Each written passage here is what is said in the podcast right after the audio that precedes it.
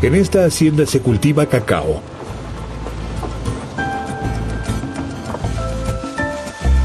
Si el fruto está amarillo, significa que está maduro. La variedad de cacao nacional crece solamente en Ecuador y es famosa por su extraordinario aroma. Para fabricar un chocolate de buena calidad es importante no dañar los granos de cacao al abrirlos y cosechar únicamente aquellos frutos bien maduros.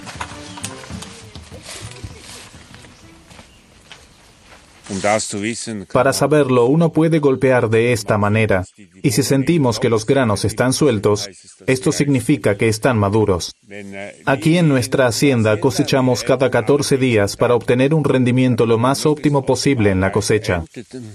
Otros cosechan solo una vez al mes, pero entonces obtienen frutos más inmaduros y granos de cacao demasiado maduros y ya germinados.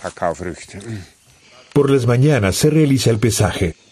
Un trabajador recibe 15 dólares diarios si ha cosechado 80 kilogramos. El suizo Samuel von Rute ha desarrollado una técnica propia para mejorar el aroma del cacao. Antes de que fermente, se lo deja secar por un día al aire libre. El color marrón del grano indica que el cacao ya está listo. Antes, el chocolate solía ser un blend, una mezcla de variedades de cacao provenientes de diferentes países.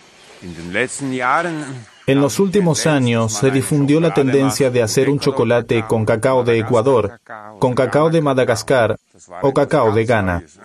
Eso fue algo novedoso.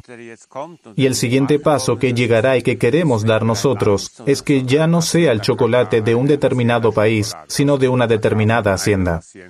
Hay expertos que opinan que nuestro chocolate es de lo más selecto que existe aquí en Ecuador. Y por supuesto, eso resulta interesante y estimulante para nosotros y nos dice que estamos haciendo las cosas bien.